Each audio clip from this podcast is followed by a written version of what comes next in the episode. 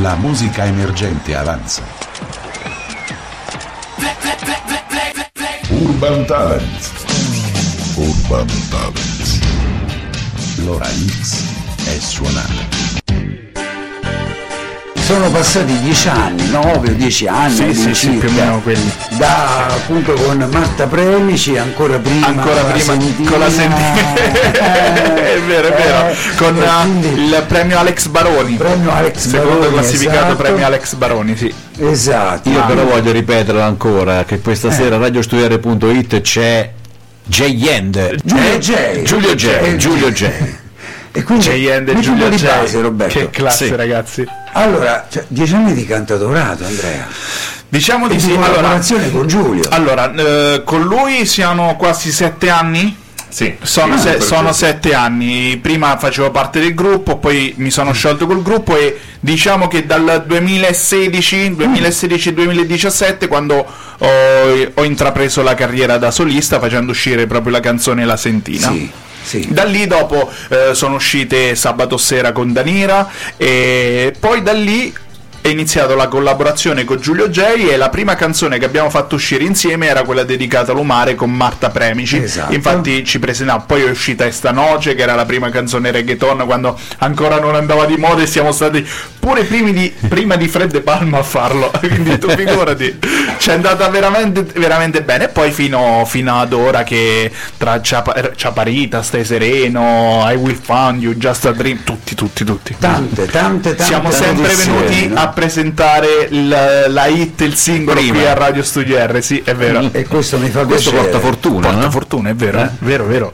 Eh, la fortuna non si dice mai basta, quindi bisogna sempre continuare. no? Poi la canzone che abbiamo portato, che presenteremo stasera, è una canzone che voi conoscete molto Sì. bene, che era degli anni 2000 che hanno fatto spopolare e è stato bravo Giulio J a campionarla bene e, e a fare una hit mostruosa. Poi raccontiamo anche un paio Sì, di aneddoti sì, sì, della sì. creazione dell'idea. Dell'idea, sì, sì. Apri, apri il microfono di Giulio perché C'è, c'è, c'è, c'è, c'è, allora lui è un pochettino. C'è. Li raccontiamo subito? Sono più vicino così. No, no, no, Perché sei benissimo. alto, quindi non. Li raccontiamo subito o ce li teniamo per dopo? No, possiamo raccontare subito. Guarda, lascio la parola a Giulio J perché lui se li ricorda meglio. Vai tu. Allora, intanto questa canzone è stata fatta in collaborazione con Stefano Costantini, Pepi. Pepi, Laules, Laules. e c'era anche mm, Lorenzo D'Erasmo che faceva per quanto riguarda il video iniziale. Poi il video, come sempre, è girato da Terra Studio, quindi da Larry e Frizzo che ci supportano tutte le idee malate sue. Sì. Perché le idee sono malate. Quando si tratta di reggaeton faccio io il Papi Sanchez, però le idee malate sono sue. E niente, quindi dovevamo fare la canzone estiva, dai, eh, incontriamoci, incontriamoci. Poi dopo non c'è stato modo di incontrarsi, abbiamo fatto eh, tipo una video call, chiamiamola video così, call. una video call, eh, dove lui è venuto proprio a casa, Sì. a casa mia. Quindi non era video call perché se era via Eh, presente. no, lui, ok, e poi dopo con Stefano Costantini abbiamo fatto Ah, questa sì. video call. Ah ragazzi, allora dai, di- dove ci buttiamo? Buttiamoci su questa cosa, buttiamoci su quell'altra. Inizialmente la canzone che volevamo ricampionare, perché questa canzone è ricampionata da una oh, già Esistente, diciamo, che dopo esistente, scoprirete, famosa. dopo scoprirete. La primissima idea era Era mm, Derulo, mi sembra, Jason Derulo. Jason Derulo, no, o Asher. Asher, Asher, sì, volevamo sì, Asher. Yeah di Asher, volevamo prendere Yeah di Asher. E quindi eh, eh, diciamo reworkarla un pochettino e farci sopra diciamo il pezzo nostro. Poi così di punto in bianco non lo so perché mi è venuto. No, cioè, allora è nata così. Esce Giulio J, gli faccio, ma facciamo una, ba- eh, facciamo una Macarena, ma no, la Macarena l'ha campionato tutti. E allora ti ricordi la canzone delle Pringles che faceva eh, Bailando, bailando e sta tarante- Arriva lui, no, ma quella prima? E qual era quella prima? Salta, salta, salta, io così, c'hai ragione. Ed è nata quella. E da lì abbiamo pescato, ricampionato, Revisionato. sì, con- rivisionato, Comunque, modificato. rimasterizzato. Sì, sì, sì, sì. tutto- comunque anche tutto. con l'aiuto di Nacor che. Nacor Fis- eh, Fiscaletti Sì, sì. Fis- Fiaschetti. Tu i cognomi Vabbè, io, io i cognomi zero, zero. Nacor il batterista della Rua che in pratica ci ha aiutato con il campionamento del Cimbala Mm-hmm. e dopo Giulio J ha fatto coppie Del, Cobel. eh, del Cobel e dopo lui ha fatto tutto, ha fatto il- la magia degna di Harry Potter e, e ha creato una base che io dico, mamma mia, ragazzi. Ma Però questa Giulio però J, scusa, eh, proprio Giulio J poteva venire qua con i suoi... Potevi portare? Facciamo il Eh, è, tutto, è tutto computer. Ah. Tutto computer. No, pensavo ci avessi Gli i cosi, scratch. gli scratch che Eh, eh, Quello è sopra. l'altro pezzo di lavoro che facevo prima. Ah. La produzione è tipo uno studio tipo questo, Sì. tipo così, con eh, schermi, computer vari, Sì. pezzi che mi servono per fare. Ti dico, suoni. ti dico solo che una sera, la prima sera che io sono andato a sentire che suonava il sottoscritto Giulio J, cambiava le canzoni con la cuffia in mano, così. Cioè, che cazzo? Cioè, in pratica, a secondo delle, delle- che era degli, dei suoni, vibrazione della dei vibrazione dei bassi, lui cambiava le canzoni e detto, vabbè, tu sei un genio, mi vado via, fate così. E da lì è nato un amore Quello- artistico, quella musicale. collaborazione che non Sì, sì, finiva sì. mai. Ma E questa è anche la vostra, la vostra forza, Sì, però, eh, sì, sì. perché comunque cioè, andate d'amore e d'accordo ormai da tanti anni, Guarda, la cosa non è facile. Io gli dico a lui sempre come diceva Bud Spencer a Terence Hill, io e te non abbiamo litigato mai. è vero, è vero, perché è vero. Anche se poi magari Giulio cerca un pochettino di frenarti, no? Io perché- mi ricordo sì, dalle sì, ultime sì. interviste, cerca un pochettino di... No Giulio, Cioè, dimmi... più, più che di frenarlo Eh. quando se ne parte per la tangente, che poi dopo si sa già che non funziona, magari, certo, no? si sa già. certo. Gli dico, ok, magari siamo in studio, mi dice, ah perché non facciamo sta cosa così? Io, Andrea, guarda che questa non funziona. non. No, questa proprio non, non andiamo da nessuna parte. No, no, perché sono convinto. Vabbè, dai, mo te la faccio tre secondi per fargli quello che va cercando, magari gliela faccio sentire. Eh, sì, No. probabilmente hai Non va. ragione tu. Eh, ma strano, ragazzi, io vi farei sentire il vocale Non di qualche va. giorno fa che io gli ho detto Oh Giulio, allora in pratica ho ritrovato i vocali di, eh, di Morosita. Facciamo un mashup di Morosita? E lui, dimmi, dai, facciamo un mashup di Morosita con Ehi ci stai fighi fighi con me, facciamo fighi fighi insieme. Oh, l'ho messo in croce, ha dovuto andare a riprendere. Allora, battuta a 105 bpm, e ritrasformiamo gli altri due a 105 bpm. Alla fine l'andremo a fare, ma perché mi punto io dopo lui. Se la cosa è buona, non ti dice subito che è buona, però dopo ci lavora e la fa diventare buona. E questo Bellissimo. è- ma c'è anche una, una- una profonda conoscenza anche musicale, Lui- perché io, io- c'è questo gruppo che mm, non me lo ricordavo. Allora, diciamo che sulle E poi la trasciate. canzone prima, la canzone ancora Questa, prima. questa è una trasciata, come ha appena detto lui. E Sì.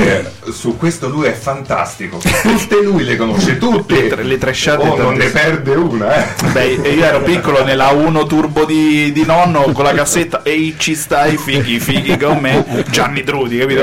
Dopo invece su quelle dance eh, tutte lui io le, le tresciate italiane tutte ma il resto lui c'ha un archivio dentro la testa non so i numeri all'infinito ci stanno per quante Eh, canzoni ma chi ha fatto i DJ, eh, purtroppo di cose ci rimangono in testa. cioè lui si ricorda determinate cose che io dico cavolo però questa è figa capito? Ma perché poi servivano anche le battute, le, le- no, le- le- le entrate, l'ingresso simile per eh, comunque far sentire sempre un continuo la musica, no Giulio? un periodo che conoscevo a memoria tutte Certo. le canzoni, tutta la canzone dove staccava il vocale, dove c'era solo, solo strumentale.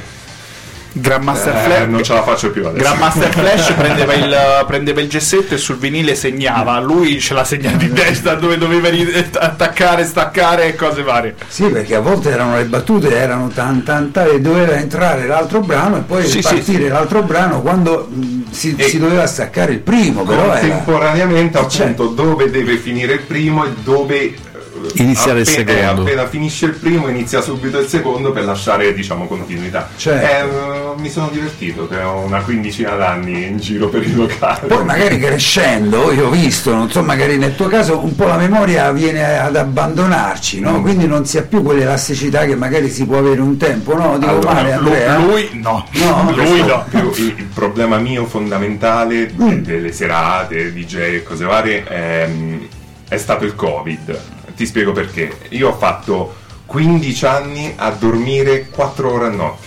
4 Mm, che facevo il mio lavoro normale poi dopo andavo la sera andavo a fare le serate ok.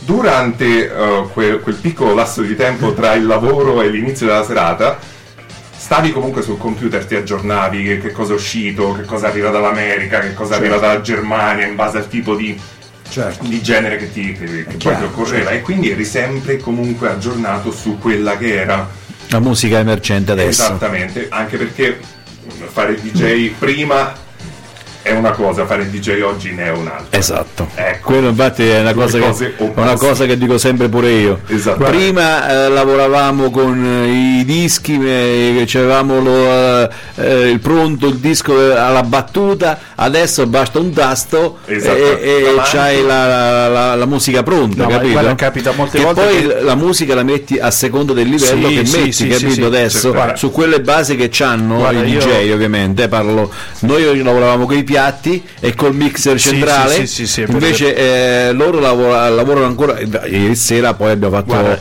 una serata con i DJ di Village 20 Sì. e, e quindi sappiamo già come... Guarda, io ti dico questo, una sera è capitato io e lui, senza dire la, la discoteca e cose varie, senza dire il DJ, abbiamo sentito un, un remix gli ho detto lui, ma prendo Shazam, in pratica mi ha trovato non il remix, mi ha trovato tutto il mashup scaricato da YouTube. Quindi quello, non- quello aveva ha scaricato quel, quel mashup lì, l'aveva messo lì e faceva finta di muovere le cose. Ma dai. Quindi, eh sì, sì. No, ma proprio anche a, a livello concettuale, no?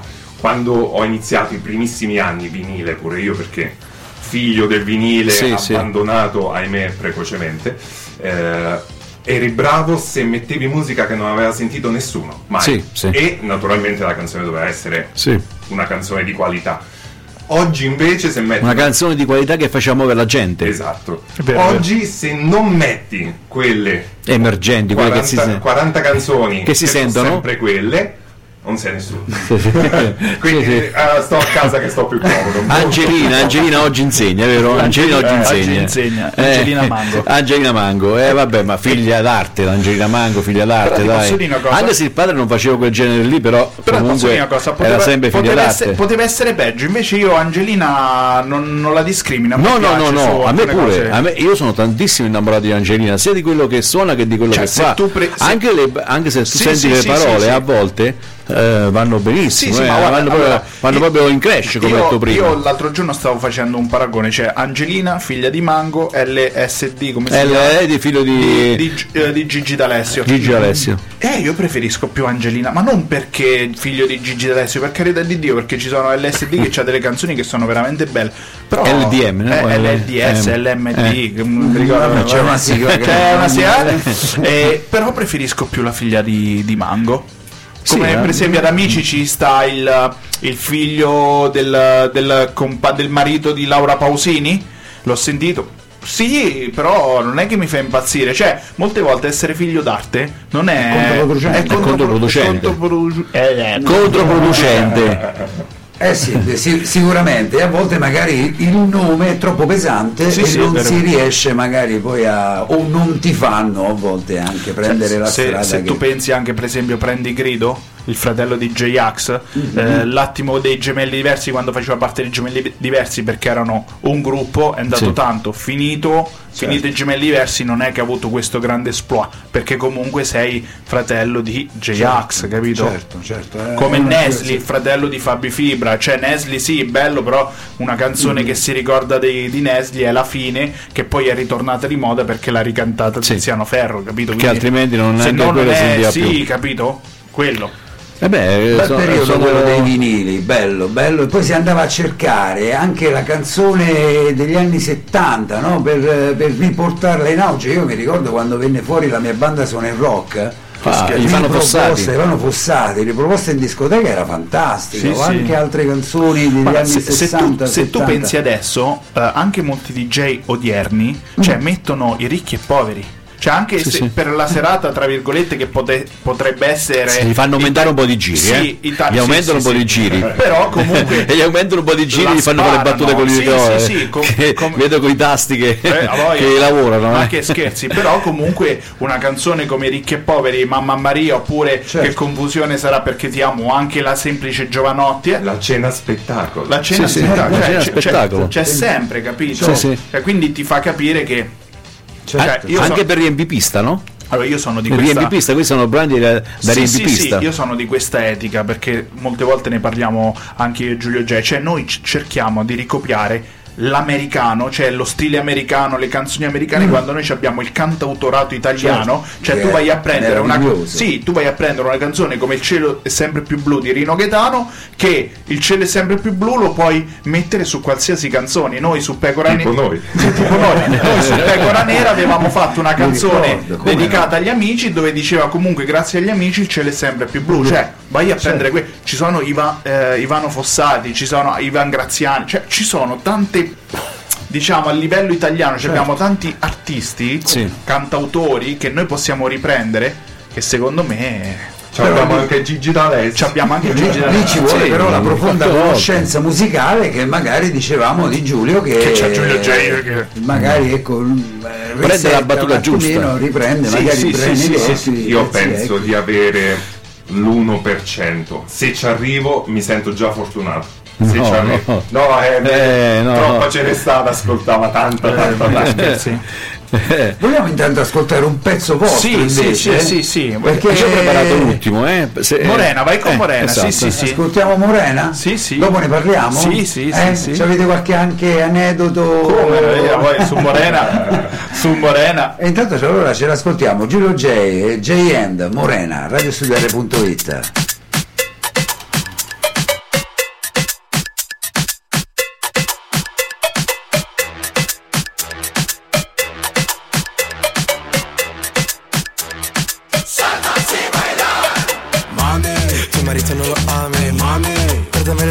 Ferrari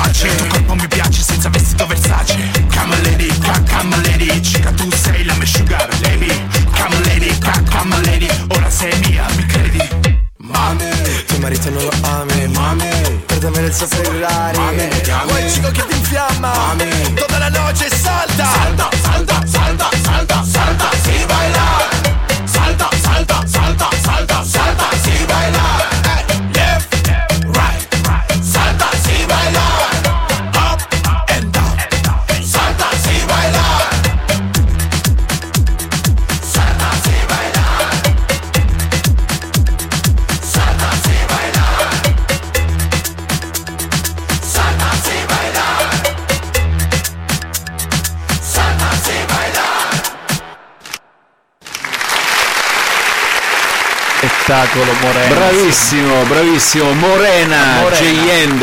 Allora, Giu- vai. sì, guarda, Eh. allora, eh, una cosa che a me piace fare tanto è fare le citazioni nelle canzoni. Cioè, qui ci sono le citazioni, c'è la Magarena, Sì. Poi c'è 1, 2, 3, 4, 5, na na na na na, Bega. na, ok.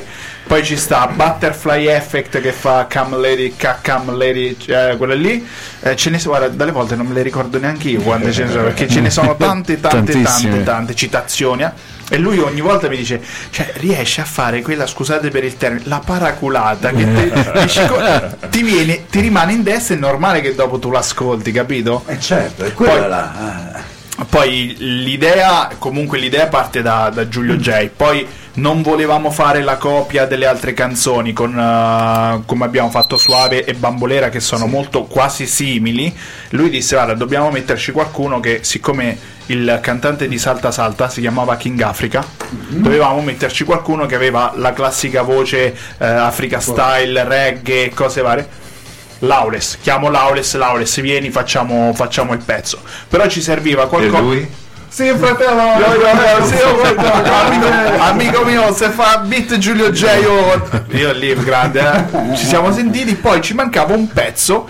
Detto, vabbè, chi ci possiamo mettere? Chi ci possiamo mettere? E Costantini Stefano gli viene in mente Pepi, che è un, un vocalist della Riviera. E infatti fa questo lancio della canzone, quello fa Mami, tuo marito non lo ami, Mami, tratta meglio il suo Ferrari, Mami, mi chiami, vuoi il cico che te fiamma, Mami, toda la noce salta, salta, Sal- salta. salta. Ma anche questo, magari ecco questo chiamare comunque no, le persone come collaborazione, anche Sì. questo è importante, no? Ma Andrea? Questa è la base. È la Eh, base. esatto, Cioè, no? Io ho fatto musica sempre da, cioè a me la musica mi è rimasta in testa da mille anni, per Eh. questo per la condivisione. Certo, perché Perché se poi non c'è quella non c'è nulla. rimanere nel proprio, nel proprio Sì, orticello, sì, sì. no Giulio? Mm, cioè è una cosa sciocca, uno una collaborazione, un'idea, una. Allora, cosa, no? Questo però dobbiamo, no, dobbiamo impararlo dal- dai latinoamericani. Cioè, perché loro quando fanno una canzone, cioè Mhm. non vedrai mai solo Daddy Yankee, cioè Black Eyed Peas, featuring Daddy Yankee, featuring quello, featuring. Cioè, sono proprio loro fanno così. In Italia si è persa sta cosa. Perché in Italia ci vediamo tutti come se, face- se fossimo dei rivali. Cioè, è quello infatti, Cioè, è una cosa Non c'è unione, No, non no, c'è no, per collaborazione. esempio, tu prendi uno come, come Certo. Daddy Yankee, che è il eh, capopilastro della musica reggaeton e cose varie, vede un ragazzo che sì è bravo, però non è conosciuto, facciamo il featuring insieme, ti prendo e ti, ti cerco di, di farti Sì. crescere. Che in Italia non vedrai mai un, che ne so, per dirti Gino Paoli oppure un, uh, uno strafamoso come Renato Zero che va a Certo. prendere, anche se per carità di Dio, Renato Zero numero uno, co- però non va mai a prendere uno poco conosciuto per farci la canzone insieme, è sempre quello poco conosciuto che cerca di Certo. chiamare per, per far sì che fa Farsi la canzone, notare. per farsi notare, capito? Certo, e a volte non è facile perché poi adesso la musica è, insomma, non è più la musica quella di un tempo. No? Dove state una musica- registrando adesso voi? Noi sempre, Scusami. eh. eh, sempre da Nacor, Glow, eh, Glow Up Studio, Music Studio che sta a Pagliare? Sì, Sì. Pagliare. Colli. E Colli, sì, Colli. e sempre da Nacor. Nacor si occupa della, della fusione del tutto.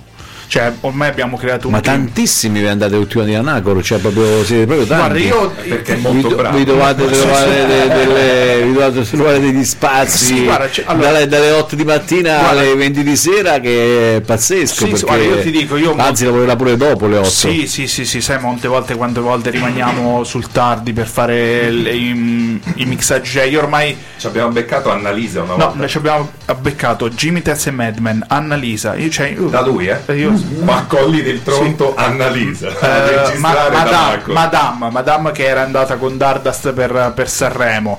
Cioè, io. Io, quando, io, stavo, io stavo registrando Cico della Caie, quindi io, io purtroppo ho un piccolo problema. A secondo delle canzoni io mi vesto. Cioè, se io devo.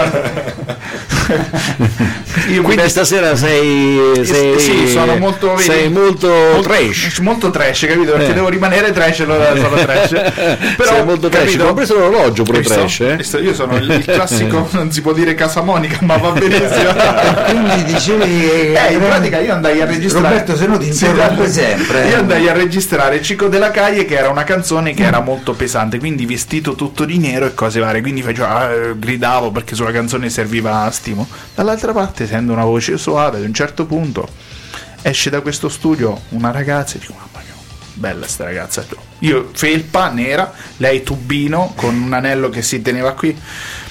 Tacco, guarda, vado a guardare Annalisa, io, mamma mia ragazzi perché ci, bisogna vestirsi bene anche per andare in studio a Certo. registrare. Sì, sì, eh. certo. a, parte che- a parte se sei Madame che vai in giro in tuta proprio Madame di- da Sanremo con la tuta blu Ma molto sì, che- comodi, Sì, dai, sì, cioè, sì, nel sì. senso, eh, Tranquilli. tipo, qui, qui siamo arrivati, ci siamo tolti le scarpe, le babbucce, con calma, cioè. Siete in casa e quindi non, non ci sono problemi, è anche bello questo. la anche la questo prossima volta ci è vengo in accappatoio quindi cosa diciamo? apriamo la sfida la prossima volta la prossima canzone veniamo in accappatoio Però quello che volevo dire, prima di ascoltare un altro brano, Andrea, Giulio, che comunque io ho visto e vi seguo su Facebook che sono state tante le serate, anche Sì, se poi sì, dopo sì. tu dici non c'è nessuno, Sì, poi sì, fai beh, i video, sì. e poi vabbè, ma sai quanta gente c'è- copiano quella cosa lì ma me la stanno rubando tutti guarda c'era una, c'era una piazza, Andrea. Sì, da- quest'anno tra il- l'apertura del concerto di Shade abbiamo fatto Mischeta, poi abbiamo fatto Anastasio e Piccolo G. eh, con il batterista, mm, eh, il batterista e il chitarrista di Achille Lauro, Eh, poi eh, mica me le ricordo tutti. No, eh, cioè, eh. abbiamo fa- le abbiamo fatte diffusioni festival, eh, ne abbiamo fatte tantissime quest'anno. Eh. Eh sì, ho visto, ho visto Sanno, i sì, sì. video perché poi eh, Ah, Gallo d'oro, il gallo d'oro, Il gallo d'oro fantastico. cioè il gallo ragazzi. d'oro quando noi Cioè, andiamo lì al gallo d'oro cioè, ci, ci osannano tipo Tony Island proprio. Tu non puoi immaginare, dopo cercherò un Al Gallo d'Oro di Ascoli? No, di Fosso, Ga- Fosso Fosso dei Galli. Galli. Ah, Fosso dei Galli, il Gallo d'Oro che è stato appena Sì, prima sì, del... sì. Sì, sì, eh, Si chiama in un'altra maniera, Welcome? No, prima della cabina, Cabi- no, cabina dopo. welcome, dopo la cabina welcome. Ah, dopo la cabina Welcome sta, ecco. Ok. metti un po' di base, Roberto, Sì, Salutiamo anche i ragazzi Ah. di Cabina Welcome che andiamo spesso a mangiare lì. ogni tanto. Sì, sì, io ci vado diverse volte. Eh, tate- sponsorizziamo, sì.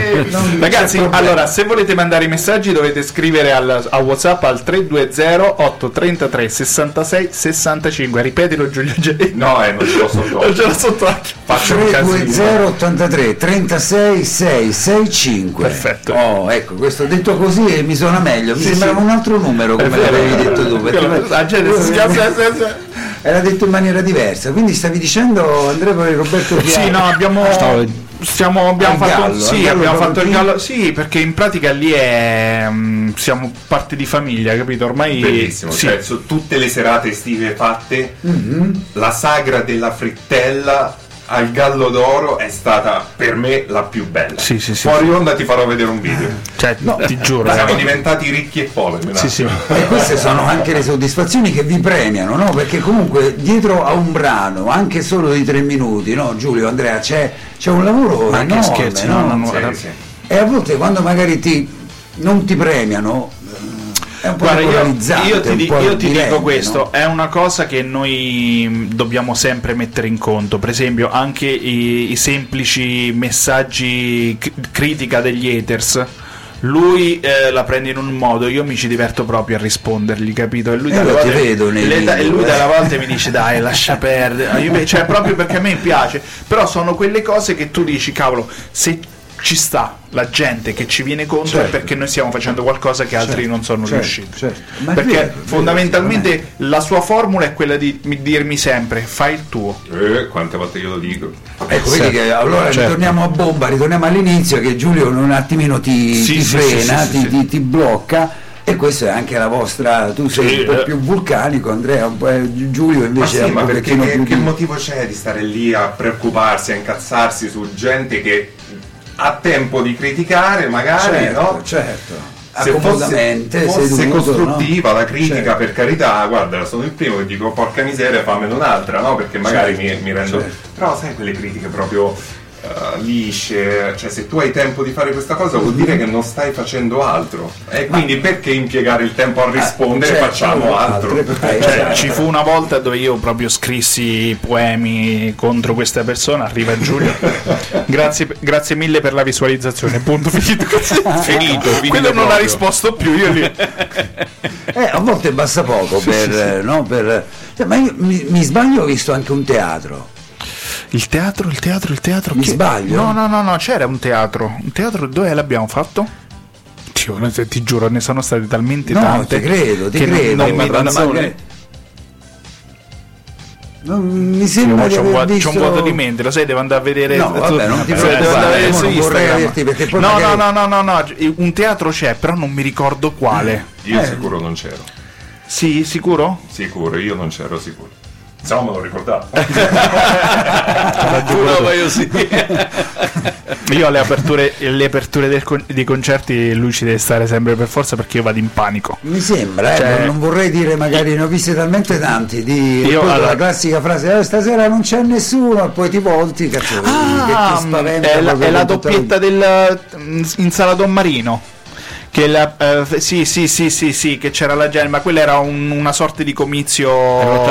Eh. No, ehm, Porto d'Ascoli. Ah, Eh, eh, Cristo Re. Cristo Re, bravissimo, e era una sorta di comizio che si parlava della regione e cose varie e mi hanno, mi hanno chiamato a cantare delle canzoni e era il teatro, sì, sì, quelli, eh, Eh, vedi che mi- ti ricordo meglio Fabio, grande Fabio.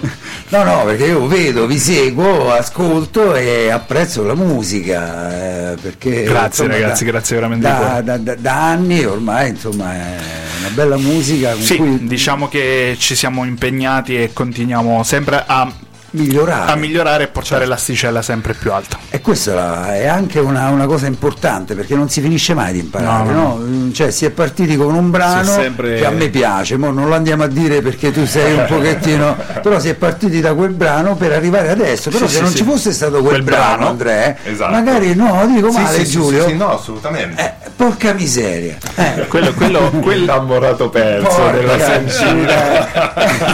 quello- Giulio. Quello è un brano che... No, ma perché mh, cioè, da lì è partito poi l'Andrea di Sì, sì, sì. J-End di, di- di- di adesso, no? Diciamo che quello è stato quel brano che è la classica mm, una lacrima sul, sul viso di Bobby Solo, che gliela chiederanno sempre a vita. E io sono... cioè, E mio- lui, e lui la suonerà sempre, anche in playback, comunque la suonerà comunque. Sì, sì, sì, sì, sì. Io la stessa cosa, io arrivo ad un certo punto che c'è sempre quello che mi dice mi canti la sendina? lui, riguarda lui e mi fa no, no, no. vengo da un posto a cui portare Cioè, ma voi immaginate Andrea tra 5 anni a San Siro, 100.000 persone, eh, cose, arriva il tizio sotto, "Ah, mi canti la sentina a San Siro, fantastico, dai, bellissimo.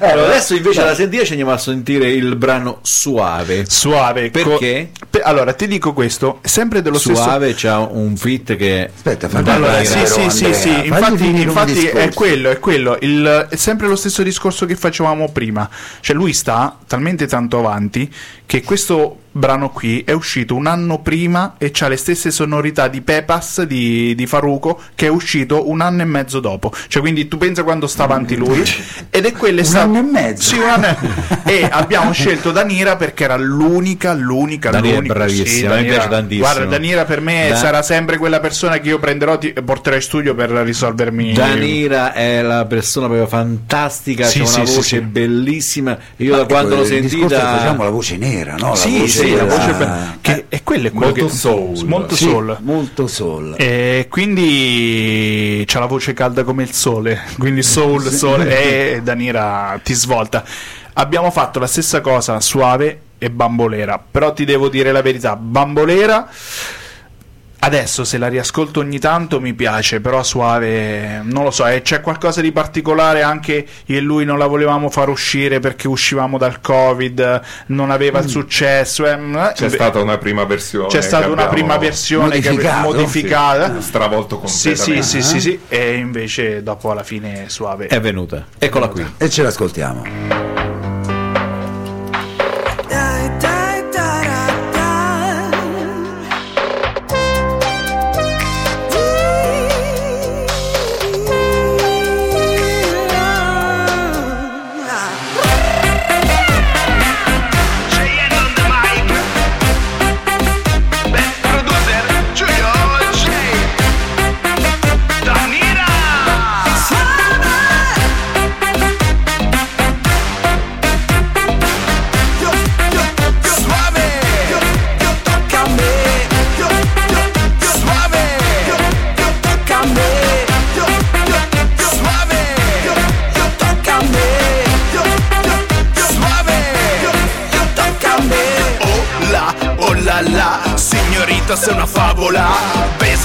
Bésame, mucho. Yo por ti siento que brucho bomba. Che movimento sensuale Ogni forma ti rende muy criminale. Noce de barrio, scenario del sol Sei l'uragano nel mio corazon Diva divina regina, twerky come Shakira Sei gasolina, sexy latina, sale l'adrenalina. Bevo uno spritz, mi travolto come un blitz. Quando ti muovi mi blocco freeze. Me gusta tu peso, me gustas tu. Il tuo corpo è fuego, me gusti tu.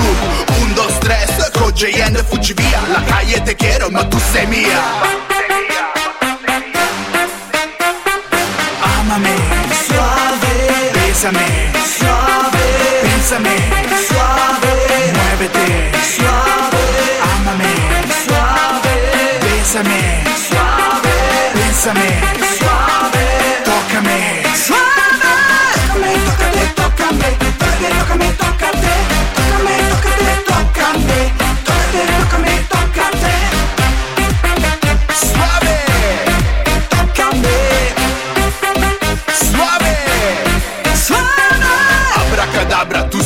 maga e sta claro Muchacha, tuo sguardo me mata. Bevi l'Havana al chiaro de luna. Colpa del banda se ti vedo nuda. Profumi del mess, bella come Beyoncé. Le match, colore chardonnay brillanti più del cartiere Sul tuo corpo per me scorrerebbe Moe Labbra rubino, bacio proibito Cuore rapito, sono impazzito Tequila boom boom, stupido de rum In gover di te, cervello fa parkour Baby, tutta la noche sono il tuo uomo Loco por ti, da manicomio Vestita Witton, chica sex bomb Per J-End, shake your bonbon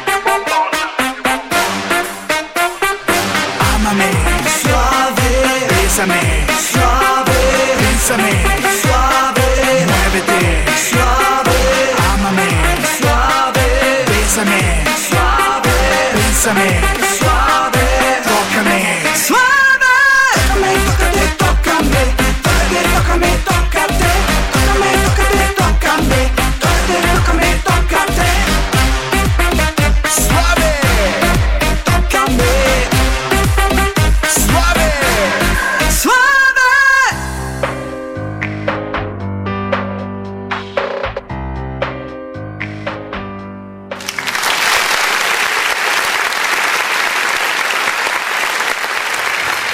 Questo è il nuovo, è il nuovo Tuca Tuca. Tocca a me, tocca a te, tocca a me, tocca a me, tocca a te. È il nuovo Tuca Tuca. Beh, ma anche gli slogan sono importanti, no? Sì, sì, ora Danno una certa impronta e, e si ricordano. Sai che allora molti iniziano a scrivere prima il ritornello, poi Mm. scrivono le strofe e a me dipende, dipende perché per esempio io se ho delle strofe dove faccio delle citazioni, per esempio qui c'è ehm, ci sono determinate citazioni bomba che movimento sensuale ogni forma, ti- bomba sensuale e movimento se- cioè ci faccio tante citazioni che io dopo le prendo, le metto e le metto insieme. Per esempio, per il ritornello, questo qui c'era una citazione, non mi ricordo di, di quale canzone, di, eh, faceva, diceva la parola e poi faceva diceva quest'altra parola, diceva amame la parola, besame. Io dissi, cavolo, però lo voglio No, fare in modo no, mio. Aspetta, ti stai confondendo un attimo. Chi è? Quella era? No. Eh, Questa storia te... No, no, vabbè. Eh, no, perché- sì, perché lui se le ricorda meglio. io Allora, questa qua del botta e risposta è un consiglio che ti avevo dato io. Sì, sì, sì, sì, sì, sì, sì, sì, sì, sì, sì, è vero. Tipo uno che parla e l'altro che gli risponde, quindi ama me, suave, pensa a me, suave come risposta. Cioè? Sì, sì, sì, sì, sì. E da lì, da lì ho detto, vabbè, fa- facciamola, facciamola. Oh, nacque questa cosa e ho detto, "Ah, mamma mia, che bomba. All'inizio non ci piaceva a nessuno dei due, eravamo un po' titubanti. Poi quando è finito con la voce di Danira e cose varie, ho detto, mamma mia, che, che hit che Detto, abbiamo. Danila è veramente fantastica. Guarda, Danira, io ci ho fatto sempre affidamento da sabato sera. ehm, Che c'è? Sabato sera, poi ci abbiamo fatto funky rap. Dopo funky rap, ma Danira più o meno stava da- quasi stata dappertutto. Sì, sì, sì, sì. Cioè, Sì, perché la, se non sta come prima, sta come, come voce come- sottofondo, come sotto an- anche clavala clavala boom boom ci stava Danira sotto. Eh, Anche I Will Found a You We Found You di, e sotto Just. Just Dream sotto a Gloria c'era mm, Gloria che poi è la sorella di Danira quindi no no ma Ma io devo fare pure- Found You pure, eh? sì sì sì sì Sì, sì, sì sì, so- Io devo fare un po' di gossip. Sì. Ma Danira che fine ha fatto? allora Danira c'ha una um, fa la maestra fa la scuola Dove? Eh, A Martinsicuro? mm, sinceramente no, a Teramo. A A, Teramo? Teramo? a Teramo fa, fa la maestra di canto. Ah, maestra di canto. Maestra di canto, Ah. sì, sì, c'ha un sacco di, di ragazzi pure molto bravi a Teramo. E poi, poi, poi, poi, poi, eh, che fa? Vabbè, fa pure le serate insieme a Tony and Friends, quindi Mm-hmm. karaoke cose varie. Eh, c'è un bel giretto, Daniele, c'è un bel giretto. C'è pure un gruppo soul che si chiama Fingers, qualcosa, Soul Fingers, qualcosa del genere. No, Daniela... Va. Allora, sai che cos'è? Eh, quando arrivi a un punto che eh, decidi, ok, dici non posso più campare di musica perché alla fin fine con la musica se non sei famoso o se, se non c'è la coccia come noi che inve- prendiamo, investiamo, prendiamo, investiamo per, per far girare cose varie, quindi ci chiamano ai live proprio perché le canzoni girano. E alla fin fine dici ok, faccio quello che mi, mi rimane più semplice, che è quello lì di, eh, di insegnare alla gente a cantare. E Daniele è bravissima, gli si può proprio dire niente. Eh, io No, lo- la, la conosciamo insomma da tanti anni, conosciamo la voce proprio di Io dico di sempre, la- Daniele, se quindi- c'avevo la voce di Daniele con la testa mia, ma- Eh, e con l'aiuto sempre anche di Giulio, no? schiavi. Quindi, eh, perché il beat di Giulio lui sarebbe stato Eh. più contento perché dalle volte faccio fare certe cose.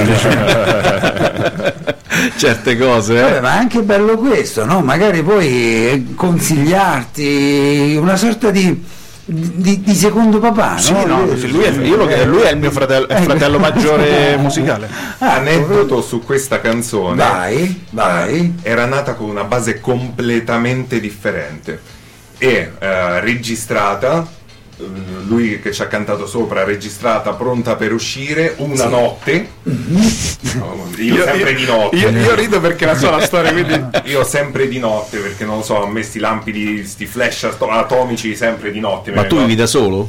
Eh? Vivi da solo in Ora, appartamento? ora sì, ora sì. Vabbè, ma tanto io sto sempre di cuffie, quindi Fai Ah, finire, io lavoro di cuffie. Ma Dici questo Mi sono Giulio. svegliato, me lo ricordo come se fosse mo, erano le 3 e 20, 25, una roba del genere, mi sono messo davanti al computer, in 4 minuti ho tirato fuori la base che sentite adesso, perché è come se me la fossi sognata proprio, cioè una cosa ne... L'ho messa lì da parte, il giorno dopo gli ho mandato la base e gli ho detto che ne pensi se la facciamo su questa? Questo fuori di testa totale. E quell'altra base ce l'ho ancora salvata lì che mo, ci faremo qualcosa. non, non- non non l'avevamo usato qualcosa per No, bambolera? no, no? no, no, no, no. C'è lì, è lì salvata nel cassetto. Sì, sì, Però pronta. dicevi che l'avresti voluta in questa situazione aumentare un pochettino. Guarda, a distanza di anni, perché Ah. mo sono 4 anni? Eh, è uscita dopo il Covid, quindi 2020. Eh, sono 4 anni, Estate a distanza di anni, riascoltandola, proponendola nelle serate e cose varie, con la, diciamo, la, la maturità Mhm. dell'ascolto della canzone di adesso, quindi 4 anni di ascolto, l'avrei fatta mm, leggermente più veloce. Guarda, io- appena appena. Io ti dico, ti dico questa, quando ci capitò di aprire il concerto di J-Ax, Sì.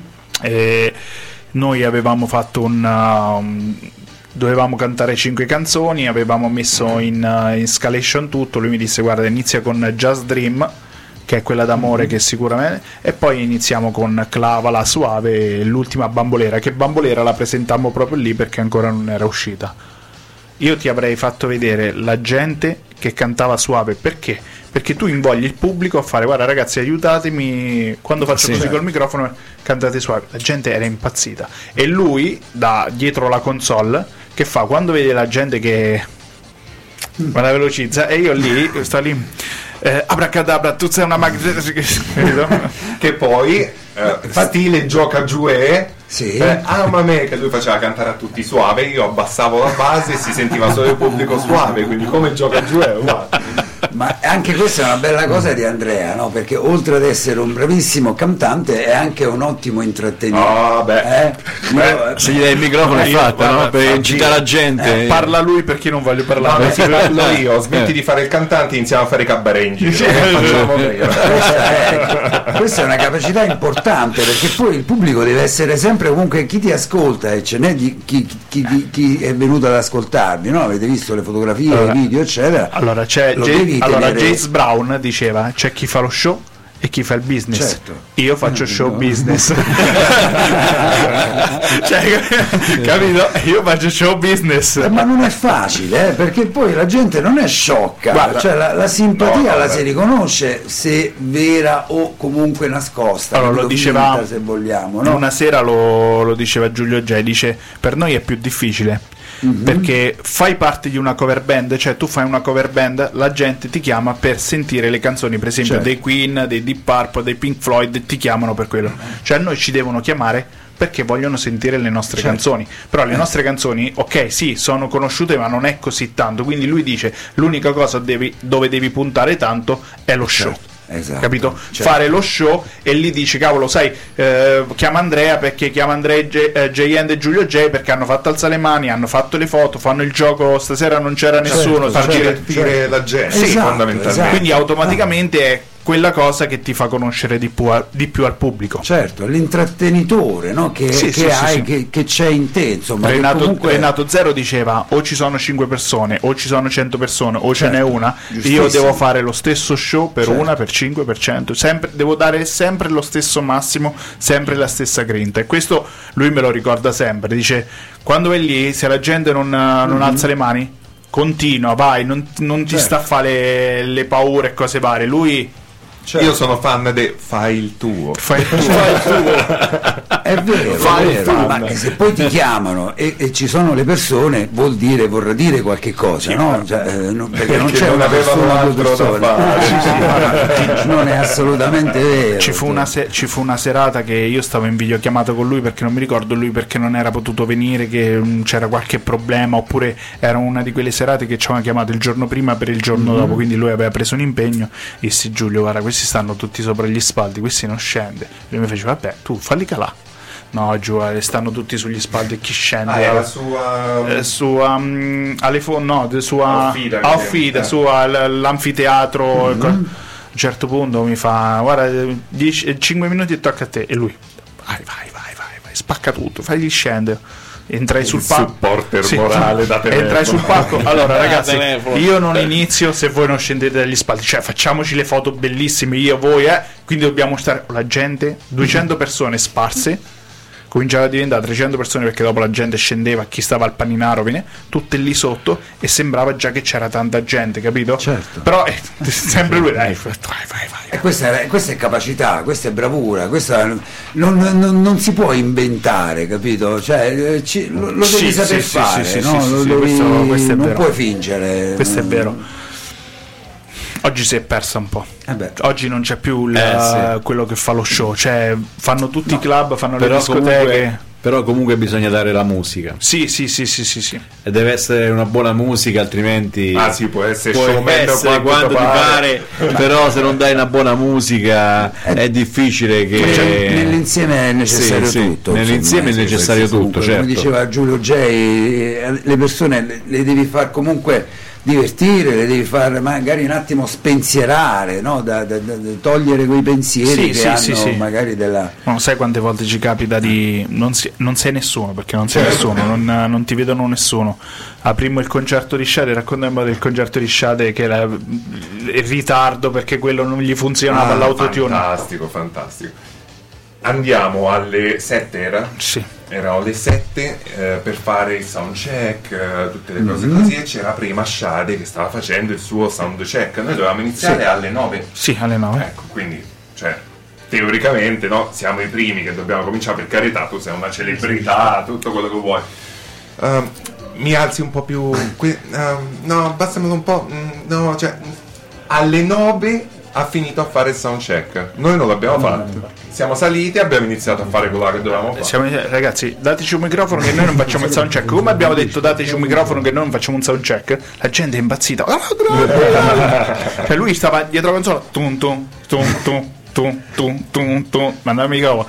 Abbiamo fatto e lì abbiamo presentato per la prima volta Morena e abbiamo visto che la gente saltava. Sì, c'era una fila di ragazzetti che ci avrebbero Preso. avuto 15 anni. 15 anni. Stavano sotto al palco, sai, le transenne, no? Stavano a saltare, ma a saltare talmente tanto che dico, oh, questi muovono in piedi sopra Sì, le transenne, sì, in piedi a, a fare casino. E questa è una bella cosa perché poi sono, sono loro coloro che Sì, poi sì, ascolteranno sì, sì. in Ah, futuro, sì, sì, no? Cioè, la, Allora, la- sì, sì, la, allora, la spontaneità quando si sta sul palco è, la, Esatto. è la- è la prima cosa. Poi eh, lui, cioè, io quando ho Giulio G dietro la console sto così a mani basse. Stai sereno. Sto, ser- sta sereno.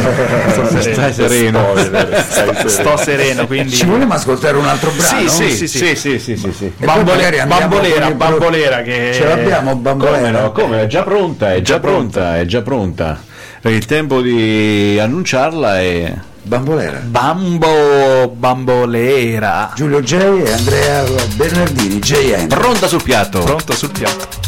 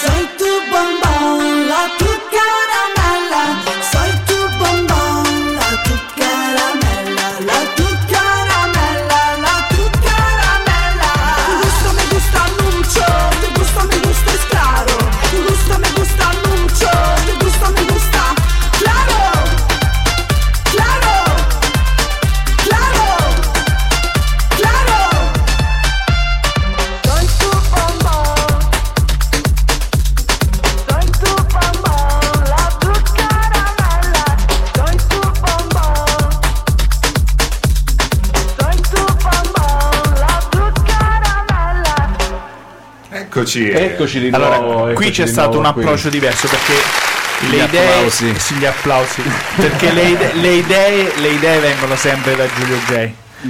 La prima, Suave era una, una canzone dove io dovevo cercare questa donna, che amavo questa donna e cose varie. Sulla seconda mi disse Giulio J disse vabbè ma non, non facciamo sempre scusate per il morto di capito cerca, cerca, cerca di fare qualcos'altro allora inventammo questa cosa di vedere la donna come se fosse un dolce quindi bonbon, cioccolato eh.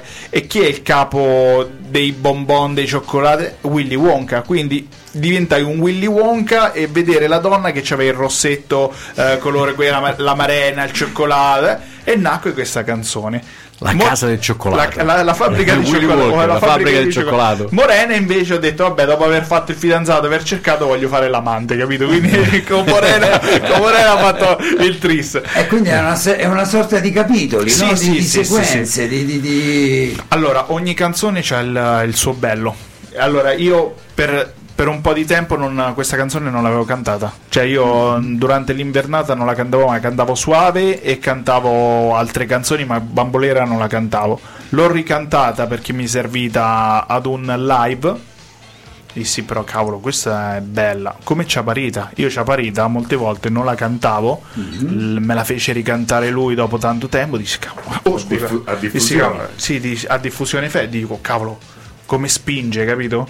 Perché sono cose, l'abitudine molte volte, che dopo c'ho lui che mi, mi, mi Cioè, ricorda... vedi, per esempio, diffusioni festival eh, andavamo dopo Mischeta. Mischeta comunque quella sta dritta. Cioè ci sta poco da fare, quella carbura proprio pesante, dritta, no? E non dovevamo fare appunto Cioè, Ciacapi- Ciaparita. Ciaparita, eh, mo non mi veniva Ciaparita.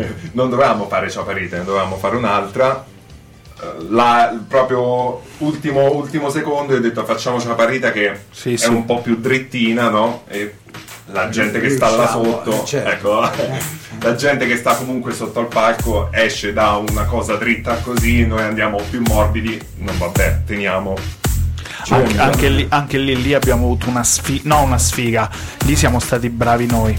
Abbiamo- siamo stati sì, bravi perché che è successo? Noi cantavamo dopo Mischeta, la gente come finiva di sentire Mischeta cercava tutto eh, di andare lì a farsi fare l'autografo e cose varie, quindi il, um, il palco, noi stavamo sopra il, pal- sopra il palco e 8000 persone, perché lì il diffusione festival è 8000 persone, si cominciava a sgretolare. E lui partì subito con bam, capito? Quella gente un attimo quando sentiva la canzone dice, "Ma chi è questi due, capito? Eh? Dice, non è che sta ricominciando sta ricominciando la, capito? E da lì e da lì riprendemmo proprio perché siamo stati bravi noi poi ci eravamo messi d'accordo con eh, i tecnici che come facevamo anche su Salta Salta si bailar eh, azionavano i cannoncini con il fumo capito? L'abbiamo gio- giocata bene però l'idea di iniziare subito Anche con la Ciaparita scena voleva, sì, sì, l'idea di Ciaparita cioè siamo entrati poi c'è stato un attimo di, di fermo perché non, non si capivano i tecnici con i DJ usate quella console usate quell'altra che si gira che diventa batteria. Un sacco di macelli E quindi nel io frattempo che non partiva la musica, che cosa è successo secondo te? Che cosa è successo? Che è successo? Ti è toccato a te. No, Andrea ha preso il microfono e ha intrattenuto tutti quanti. Oh, ah, ecco, lo vedi, lo vedi. eh, Allora ritorniamo al discorso che stavamo Eh, facendo non è, ecco non la è- capacità. non è semplice perché quando tu stai lì, so- lì sopra e vedi la gente che si sgretola perché chi vuole andare a fare l'autografo a Mischeda, chi ha finito di sentire Mischeda, quindi si va a prendere il panino. Cioè, io vedevo delle persone che si Ti si apriva Ti si- come l'acqua, la, la- io il mar rosso. Dio, più passava il tempo, più stavo col microfono. Oddio, mo che faccio? Ragazzi, sulle mani, allora adesso iniziamo. Vi voglio carichi. Cioè, devi intrattenere. E lui dietro. Vai, vai. Vai, vai, vai, vai. Qua ancora non risolvono, vai, continua. È l'incitamento eh, di Giulio J. Ma Eh? che scherzi, ma l'ho detto io lui. cioè, quando c'ho lui dietro la console, sto tranquillo, ragazzi. è, sto è un altro tranquillo. passo. Eh? Infatti, ti ho detto, fratello maggiore. Penso che se mi, dovessi, se mi dovessi veramente fermare a livello di musica è perché mi fermo proprio perché non c'ho più lui dietro. Ma di- non lo ti dico. devi fermare, non vi dovete fermare. Eh, lo so, ragazzi. però sai che cos'è- oh, sai che cos'è? Diciamo all'inizio, dieci anni. Eh, lo so, però Eh, arrivi, eh. arrivi a un certo punto che cerchi il risultato. Il risultato ce l'hai piano piano, perché purtroppo la- eh, abitiamo in una piccola città. Sì, vabbè, questo, Questo è, è brutto dirlo, ma la piccola città non, non dà le stesse opportunità che dà. Certo. Cioè, noi ormai abbiamo fatto terra bruciata, tutti conoscono J and Giulio J, tutti sanno chi siamo, ci chiamano perché hanno una sicurezza.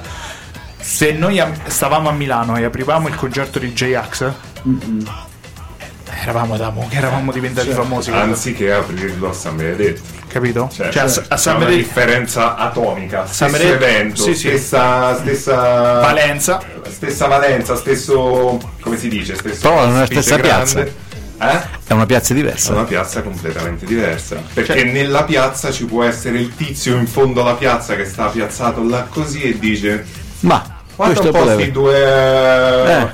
Cucurucù, capito? E magari quello a sua volta ha, che ne so, una casa discografica, un'etichetta, le cose, ti piglia, ti sfrutta perché tanto dopo dietro, vabbè, Sì, tutto sì, un sì. discorso gigantesco, è ok, però, Però- ti dà quella, pac- quella pacchettina no, che ti, ti, ti, Vai, vai, ti vai. sgrizza in avanti, diciamo. Certo, no, ma sicuramente, ma anche nell'aprire un concerto, magari in una grande città come dicevate Roma, Milano o comunque eh, magari c'è sempre la possibilità che chi vi ascolta Certo. apprezzi anche magari molto di più. Sì, Nessuno sì. è profeta in Allora quest'anno no? abbiamo Certo. Festa Fiobbo.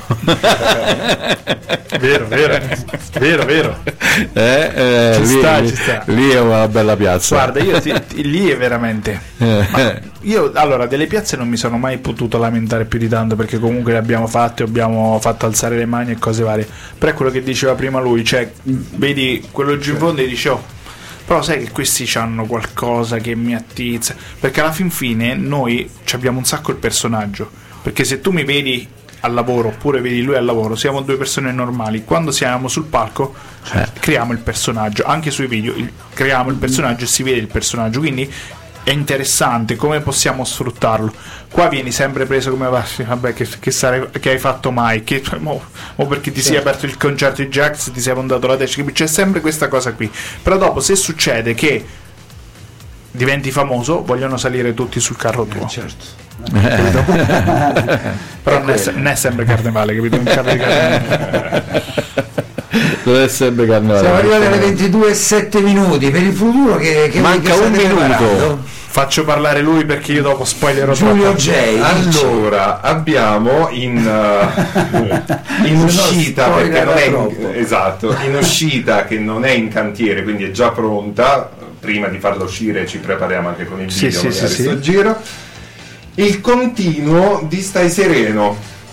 Che stai, Ah. che Stai Sereno era uscita come puntata di serie tv, diciamo, Sì, come secondo episodio. Questa canzone sarà il terzo episodio e dopo il terzo episodio, con calma, ci sarà il primo. E ricominciamo. Eh, sì, sì.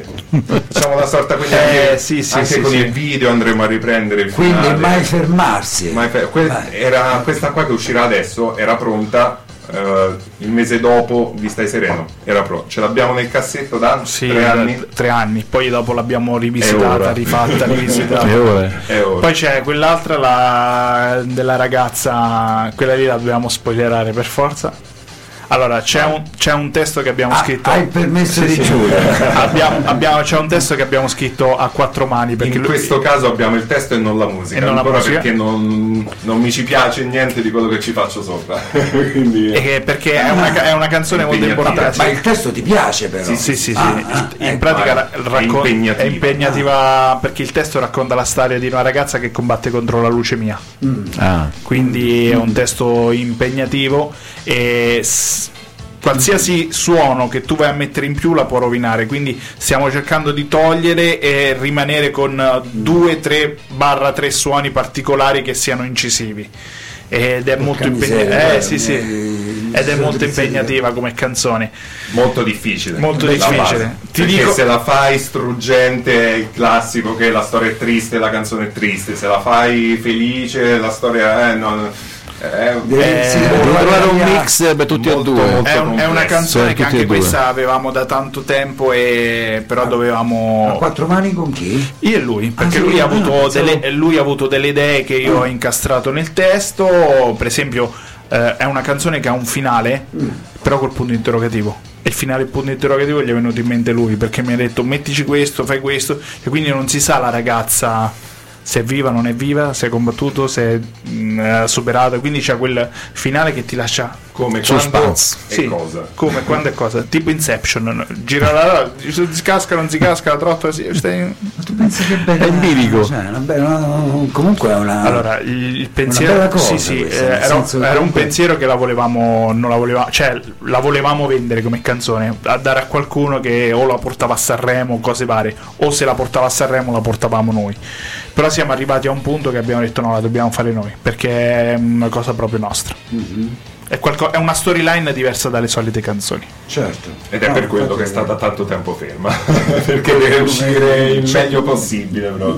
la musica, la base deve essere insomma Sì, adatta sì, al sì, testo, comunque l'importanza del, della dell'argomento tematica, tratt- esatto, della tematica trattata, quindi delicata, quindi anche la musica deve essere insomma trovare la via di mezzo, Sì, sì. non troppo, come dicevi, tro- troppo struggente né troppo Esatto. insomma, allegra per eh, e poi magari come si dice il punto interrogativo ai lettori L'ardua Aspettano, Esatto. o magari aspettano il, il consiglio- secondo. il secondo atto. No, no, le, le- le storie le facciamo con quelle altre canzoni. eh.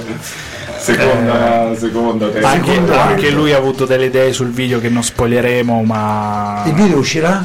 Sì, uscirà pure il video di questa canzone qui e quello sarà molto particolare. Beh, anche- beh, è pronto il video? No, no, no, no, no, no. quindi è ancora da fare. Ancora da quello fare. sarà Quello ancora è dopo, più difficile dopo la base. dopo la base uh, si, si inizia il discorso video. Se la base è difficile, il video è lo è altrettanto, forse anche di Allora più. lì, metti- lì dopo devi giocare sul minimal, se giochi troppo sul minimal sbagli, ma se giochi troppo sull'eccesso è, Certo, è è peggio. È peggio, quindi devi... Cadi nel cliché. Devi trovare Cioè, un attimo. sì, de- devi- dobbiamo trovare la via di mezzo sia per la, la base sia per il video. Certo.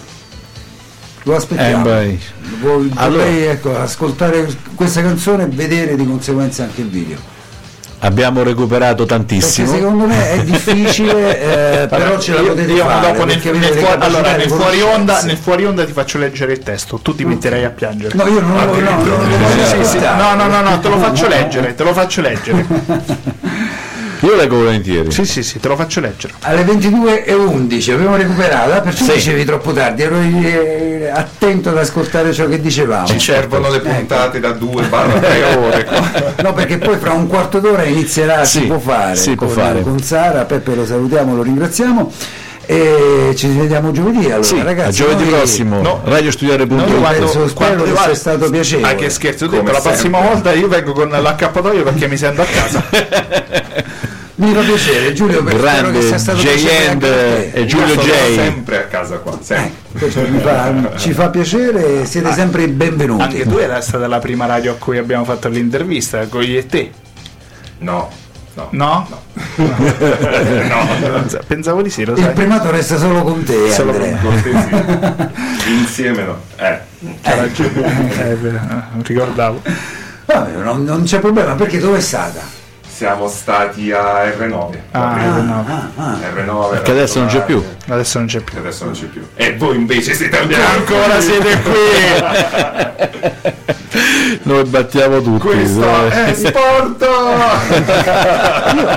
Io Giulio lo sentivo lontano, continuo a sentirlo lontano, il microfono è No, no, aperto, no, no, è tu li aperto, abbassi, aperto. non so per quale È motivo li aperto, abbassi. è tutto aperto. Ah, ok, meno male. È tutto aperto.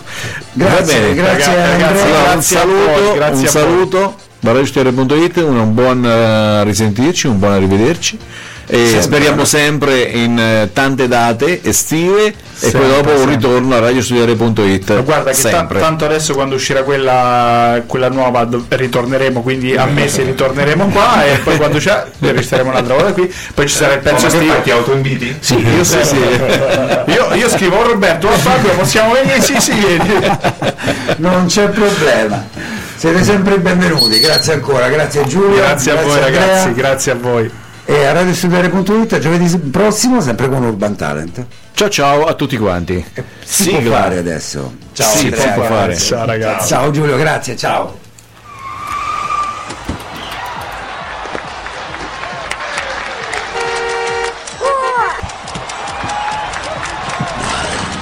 La musica emergente avanza. Urban Talent. Urban Talent. L'ora X è suonata.